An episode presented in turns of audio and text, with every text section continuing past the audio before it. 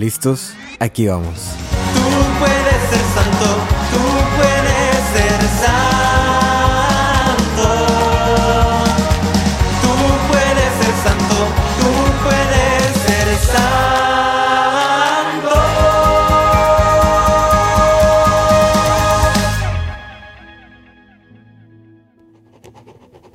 Para el discípulo más amado. En el nombre del Padre, y del Hijo, y del Espíritu Santo. Amén. Bienvenidos a este programa de Para el discípulo más amado, parte del podcast Tú puedes ser santo. El día de hoy vamos a tener una reflexión sobre el primer domingo de Adviento, sobre las lecturas del primer domingo de Adviento, 3 de diciembre de 2023. Ya estamos a diciembre, qué barbaridad. Este año se ha pasado muy, muy rápido.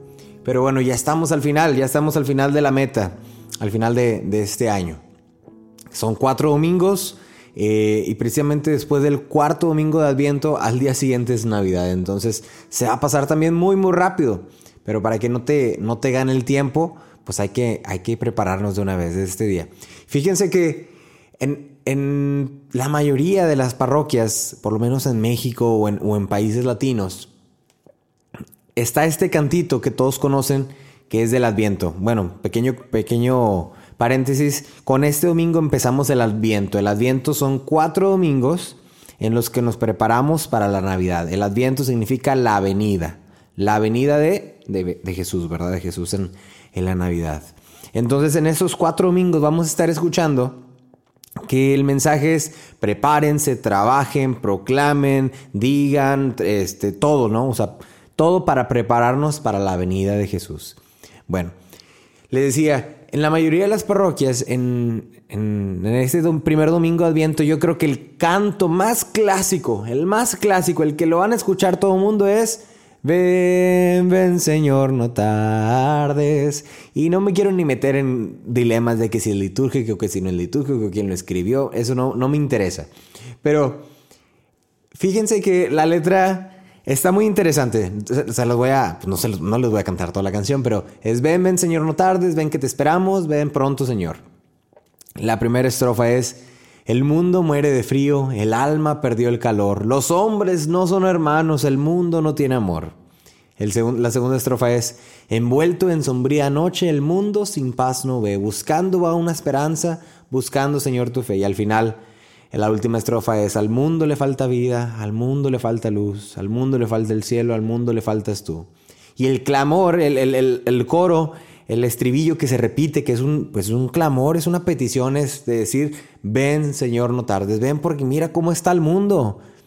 Básicamente es lo que escribió Cesario Gavarain eh, en este canto, este canto que, bueno, originalmente es en inglés, es Go tell it on the mountains, over the hills and everywhere.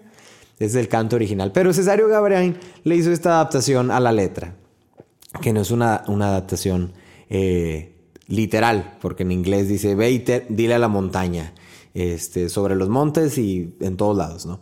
En fin, el punto es que este canto que van a escuchar y que lo han escuchado infinidad de veces, yo creo que en muchos advientos pasados, muchos diciembres, ven, ven Señor, no tardes, ven Señor, no tardes, ven Señor, no tardes, y todo el mundo se lo sabe. Sea litúrgico o no sea litúrgico, es muy ad hoc. Es muy ad hoc a este tiempo. Es muy ad hoc precisamente también a, a las lecturas de este día. La primera lectura de este, de este domingo dice el profeta Isaías, tú Señor eres nuestro Padre y nuestro Redentor, ese es tu nombre de siempre. Y la primera pregunta que hace, dice, ¿por qué Señor nos has permitido alejarnos de tus mandamientos y dejas endurecer tu corazón? Y va, va pidiéndole, le dice, vuélvete. Bueno, en, en esta primera lectura no dice, ven, ven Señor, pero dice, vuélvete, o sea, regresa, regresa, vuélvete por amor a tus siervos y empieza a decir, al final de la, de la lectura, que es un extracto del, del siguiente capítulo, eh, capítulo 64, porque esta lectura son, es parte de dos capítulos. Es el final de uno y el inicio del otro. Isaías 63 y 64. Al final dice, pues mira, es que tú estabas airado porque pecamos, éramos impuros, es- estábamos marchitos, nadie invocaba tu nombre. Empieza a decir muchas cosas que estamos haciendo mal en este mundo. Estamos haciendo mal y al final termina diciendo Isaías, sin embargo, Sin embargo, Señor, tú eres nuestro Padre. Nosotros somos el barro y tú el alfarero. Todos somos hechura de tus manos. Ese es, un pasaje súper bonito. ese último versículo, tú eres nuestro Padre, nosotros somos el barro y tú el alfarero. Todos somos hechura de tus manos. Es muy similar a lo que dice Cesario Gabrain en esta canción de Ven Señor, no tardes, ¿no? El, profeta dice, dice, bueno, es que el mundo eh, te, dio la espalda y te olvidó, y ya no estaba orando y bla, bla, bla, bla, bla, bla, bla, pero por favor, ayúdanos, empieza de nuevo con nosotros, vuélvete. Ese cantito que escucharemos eh, en todas las misas, en la mayoría de, las parroquias, pues será un, un canto que a lo mejor nos haga reflexionar cómo está el mundo y empezar, y aparte cómo está el mundo, es cómo estoy, cómo estoy yo. Hay una historia muy, eh, no me la sé tal cual perfecta, pero me parece que el, gran escritor Chesterton, eh, respondiendo a, una nota periodística, ¿no? De, creo que el, título, el titular era, ¿qué está mal en el mundo? O, ¿qué es, no sé, cuál es la falla del mundo? Una cosa así. En, inglés es, what, what is wrong with the world? ¿Qué es lo que está mal con el mundo? Y empieza a sacar su, sacar su nota periodística, ¿no? El escritor Chesterton le, le respondió, dice la, la, leyenda, la historia, que le mandó una carta, querido escritor, bla, bla, bla, querido eh, periodista, yo soy. Atentamente, Chesterton. ¿Qué es, lo que está con, ¿Qué es lo que está mal con el mundo? Yo soy. Yo soy lo que está mal con el mundo. Tan sencillo, simplemente, querido escritor, periodista, ¿qué es lo que está mal con el mundo? Soy yo. Yo soy. Con todo cariño, Chesterton. Y es que es, algo, es algo cierto, ¿verdad? Tendemos a, apuntar a los demás, a señalar con el dedo, es que mira, es que allá en, en, Israel las guerras, no, es que mira allá en Rusia, no, es que mira los americanos, no, es que mira esto y lo otro, no, es que mira esto cultura, no, es que mira estas personas. Tendemos a apuntar al otro lado, y este tiempo de adviento es para dejar de apuntar a los dados a otros lugares y apuntarme a mí mismo. ¿Qué estoy haciendo yo? ¿Por qué el mundo es así? ¿Qué estoy haciendo yo para colaborar que el mundo sea así? Es un tiempo de preparación. Este tiempo que les digo se llama adviento, significa la venida de Dios. La venida de Dios. Y el Evangelio, el Evangelio es muy cortito, es del Evangelio de Marcos, capítulo 13. Dice, en aquel tiempo Jesús dijo a sus discípulos, velen y estén preparados porque no saben cuándo llegará el momento. Así como un hombre que se va de viaje deja su casa y encomienda a cada quien lo que debe hacer y encarga al portero que esté velando, así también velen ustedes porque no saben a qué hora va a regresar el dueño de la casa, si al anochecer, a la medianoche, al canto del gallo o a la madrugada. No vaya a suceder que llegue de repente y los halle durmiendo. Lo que les digo a ustedes, lo digo para todos, permanezcan alerta, permanezcan alerta. Y ese mensaje es, muchos de los mensajes que Jesús nos dice de la, digamos, de la segunda venida, del juicio final, de aquel momento final de la historia donde todo se va a acabar, que es, es algo a lo que nosotros deberíamos estar alerta y preparados. Pero siendo muy realistas, muy, muy realistas, la verdad es que muchos hemos dejado de esperar. Muchos hemos dejado de esperar la venida de Jesús. Muchos hemos dejado de esperar e incluso en nuestras acciones se nota que hemos dejado de esperar, que ya no queremos ni tenemos la intención de estar preparados. Deje tú que sea para la última venida, para nuestro propio juicio, para el día de nuestra muerte. Porque esa es una realidad. Tú te vas a morir. Yo me voy a morir. Quien está escuchando, te vas a morir. Quien está, tu familia, tu vecino, las personas con las que estés a un lado, todos vamos a morir. Y perdón que te dé este mensaje que es un poco tétrico, pero es una realidad. San Ignacio de Loyola, en muchas ocasiones, para hacer un buen discernimiento, un buen discernimiento, nos posiciona al momento de la muerte. Nos dice, imagínate que estás durmiendo y que, eh, que estás durmiendo, que estás ya eh, muerto, o sea, que te acabas de morir.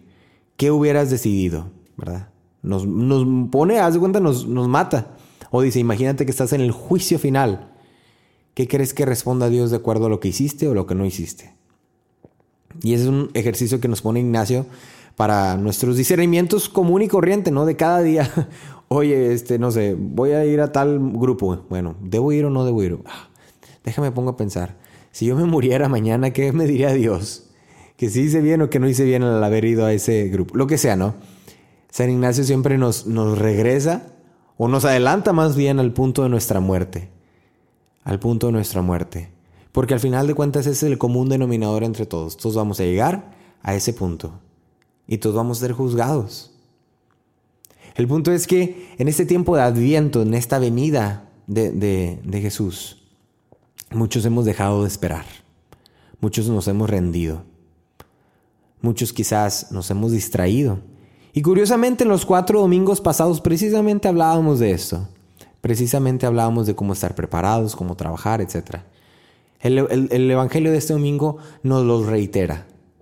Hay que estar preparados, hay que estar alerta. Me recuerda eh, mucho, mucho esta película muy emotiva, muy, muy bonita. Hachiko o Hachi. Eh, aquella película, no sé si la han visto, de aquel perrito este, es un doctor en una universidad en Tokio y que tiene un perrito muy bonito, etcétera, etcétera, y eran mejores amigos. Total, se las voy a tener que spoilear porque es una película que ya tiene muchos años, entonces ya la debiste haber visto. Eh, al final de cuentas, el personaje principal, este doctor, muere en un accidente o no me acuerdo cómo, cómo fallece. El perro entonces lo, lo, va, siempre lo esperaba en una estación de tren. O sea, se cuenta, el doctor iba, bueno, ya me voy, Hachi, bla, bla, bla, bla. Se subía al tren, se iba. El perrito se quedaba a esperar ahí todo el día. Regresaba a trabajar el, el doctor, ah, ¿qué onda, Hachi? Y así iban a la casa y convivían, ¿no? Mejores amigos.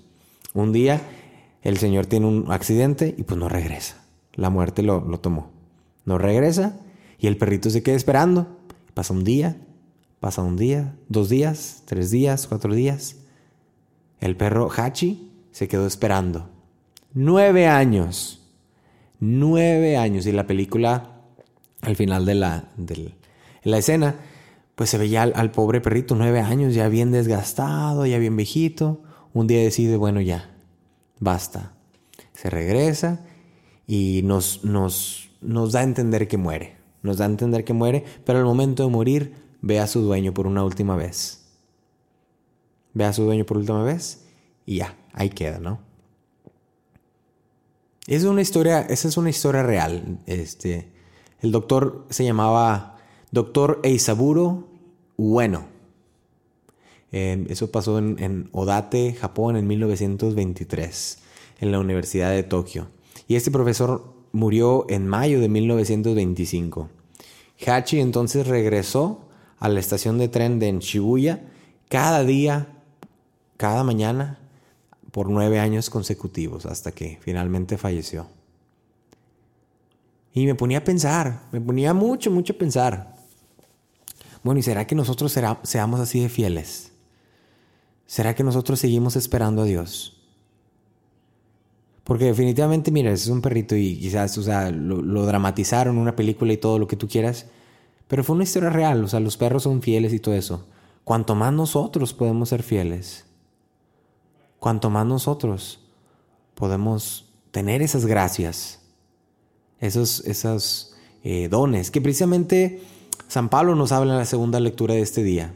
Dice, continuamente agradezco a mi Dios los dones divinos que les ha concedido a ustedes por medio de Cristo Jesús, ya que por Él los ha enriquecido con abundancia en todo lo que se refiere a la palabra y al conocimiento.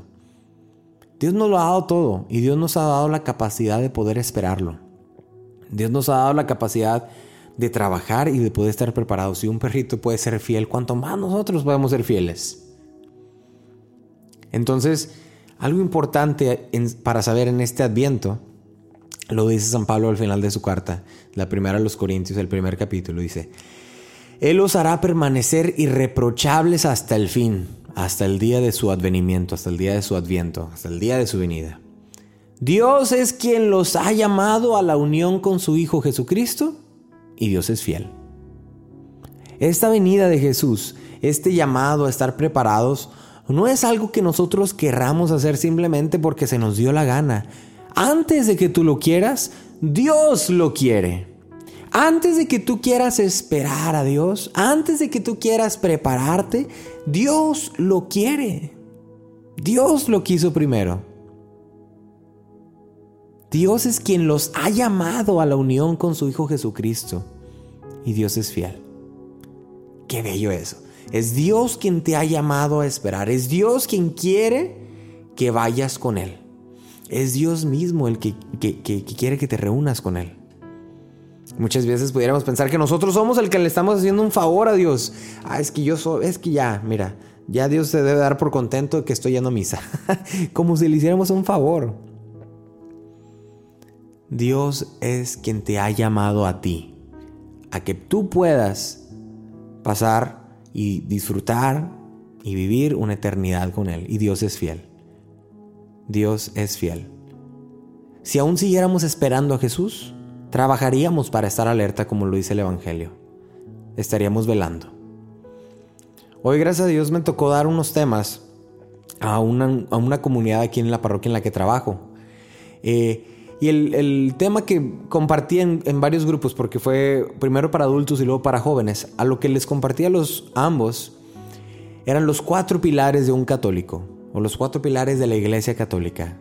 Eh, y les ponía un, un ejercicio muy simple, no sé si lo has visto, es cuatro personas que, haz de cuenta, están sentadas y uno se recuesta en las piernas del otro y otro, y, y ese que está recibiendo es muy difícil eh, de, explicar por, por, audio, pero básicamente son cuatro personas acostadas sobre uno mismo con sus pies en el suelo sin que la espalda caiga al, suelo, ¿no? Entonces están todos recargados uno sobre el otro, sin que se caigan, todos con los pies, las piernas en el suelo, pero con su cuerpo levantado de alguna manera, recostados o recargados en el otro. Se llama como la silla humana o la mesa humana, una cosa así. Pero era un ejercicio que les ponía a decir, miren, si yo quito una de estas cuatro personas, los otros tres hombres se van a caer. Se van a caer y esta mesa se va a derrumbar. De la misma manera, los, por eso tenemos cuatro pilares en la Iglesia Católica. El primer pilar es la fe, el segundo es la liturgia y los sacramentos, la tercera es la vida en Cristo y el último es la oración. Si uno de estos pilares no lo tenemos bien cimentado, se va a caer nuestra vida se va a caer. Vamos a empezar a caer en el, en el pecado, vamos a caer en las tentaciones, en las adicciones. Y por adicciones no me refiero simplemente a las drogas, al alcohol, a las adicciones de todo tipo. Todo pecado hecho es una adicción. Todo pecado mortal. Entonces, eh, estos cuatro pilares hay que, tenerlo, hay que mantenerlos fuertes. La fe, el conocimiento de lo que crees verdaderamente. El conocimiento, el estudiar, el, prepararse para, para, para entender más o para acercarse más a lo que yo profeso cada domingo cuando digo el credo. La fe. Que no simplemente sea que vaya los domingos a misa y ya listo. Y, pero pues digo el credo, pero ni sé qué onda. Lamentablemente una de cada tres personas no creen la... Eh, no, perdón. Lamentablemente una de cada tres personas solamente cree a ver, no lo estoy diciendo de mal. Lamentablemente, uno de tres católicos sí cree en la presencia real de Jesús. Las otras dos personas no creen. O lo, lo puedo decir al revés, ¿verdad? Estaba más fácil. Lamentablemente, dos de tres personas no creen en la presencia real de Jesús. Eso es bien fuerte. Porque imagínate con quién estás ahí en este momento. Imagínate los que estás a un lado. Si estás con tu familia, si estás en una comunidad, lo que, donde estés escuchando este episodio en este momento. ¿Cuántos son? ¿Cuatro? ¿Cinco? ¿Una familia de siete? Los que sean. Las estadísticas dicen que dos de cada tres personas no creen que Jesús está verdaderamente vivo en, en la Eucaristía. Pues ponte a pensar, ¿quiénes son esas dos? ¿Seré yo parte de esas dos? ¿Será mi primo? ¿Será mi esposo? ¿Será mi hija? Esa es la realidad. Es lo que dice la estadística, que dos de, cada tres, dos de cada tres católicos no creen en la presencia real de Jesús. Y muchas veces no creemos en esas cosas porque no estudiamos nuestra fe. Porque no nos preparamos. El segundo pilar es la liturgia y los sacramentos, el asistir a la misa, el estar bautizado, el confirmarse, el asistir a la confesión para poder entonces eh, participar del banquete de la Eucaristía. Mantener la, La vida sacramental es fundamental, confesarse. La, iglesia nos pide una vez al año como mínimo, pero yo te lo digo de una manera muy personal, yo voy a la confesión una vez a la semana. Hay gente que va cada dos, cada dos semanas, una vez al mes. Como te funciona a ti, pero hay que mantener una vida sacramental.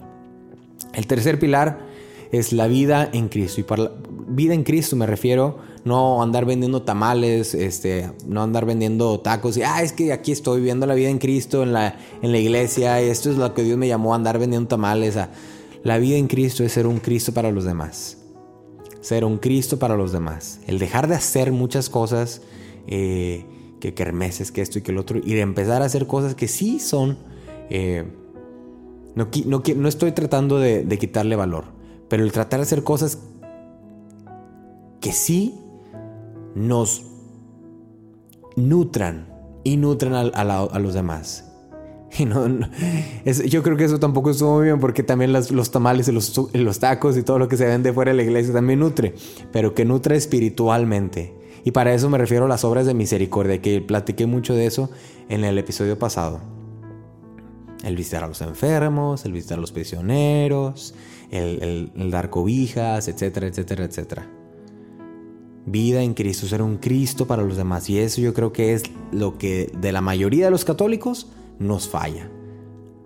Sí, a lo mejor vamos a misa, sí, a lo mejor vamos al grupo, pero en cuanto es la caridad, a la vida en Cristo, al ser Cristo por los demás, ahí nos falla muchísimo. Creemos que ser Cristo para los demás es andar haciendo porras, es andar ahí de guatoso en la iglesia, es andar ahí vendiendo galletitas. creemos que eso es ser Cristo para los demás. Y no, no niego que Probablemente sí, o sea, Cristo se vale de, de, todo, de todos para, para dar su mensaje, pero una manera más concreta es las obras de misericordia.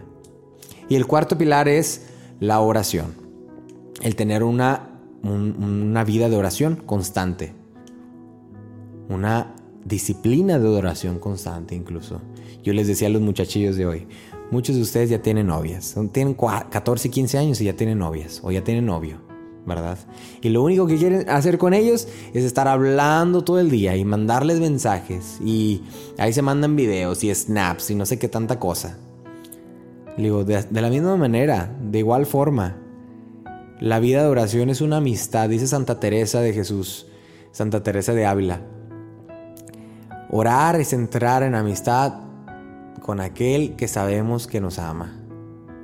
Orar es entrar en amistad con aquel que sabemos que nos ama. Es conservar, oración es, conservar una relación de amistad con nuestro Dios. Y, como tú quieres pasar momento con tu esposa, con tu esposo, con tu novio, con tu novia, y quieres verlo y quieres que, y si no te contesta ya estás bien enojada y bien enojado. Y quieres, ¿y por qué te vas? Y no te vayas, y cuelga tú primero, y que no sé qué.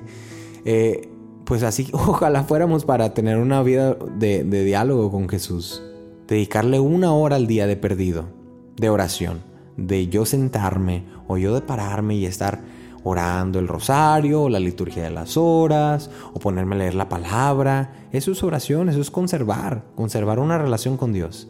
Y todos estamos llamados a tener una vida de oración, una vida de oración constante, con disciplina. Y tú puedes hacer esto, tú puedes hacerlo. Tú puedes hacerlo porque San Pablo nos lo dice al final, y te lo repito, y con esto ya acabamos. Dice, Él los hará permanecer irreprochables hasta el fin, hasta el fin del mundo, hasta el día de su venida, hasta el día de su advenimiento. Dios es quien los ha llamado a la unión con su Hijo Jesucristo y Dios es fiel. Tú puedes hacer esas cosas, no tengas miedo, no creas que eres menos. Tú puedes hacer todo esto hay que iniciar, hay que quererlo. Hay que volver a esperar a Jesús. Hay que volver a mostrar con nuestras acciones que seguimos esperando a Dios. Y que nuestra súplica sea como ese canto, ven, ven Señor, no tardes, ven que te esperamos, ven pronto Señor. Pero que se ven pronto, ven Señor, no tardes, se refleje en nuestras acciones. Se refleje en lo que hacemos y en la manera que esperamos, así como aquel perrito jachico que esperaba por nueve años todos los días en la misma estación del tren. Igual nosotros, que tengamos una vida que refleje y que diga que seguimos esperando y que estamos velando y que estamos preparados. Amén. Dios te bendiga.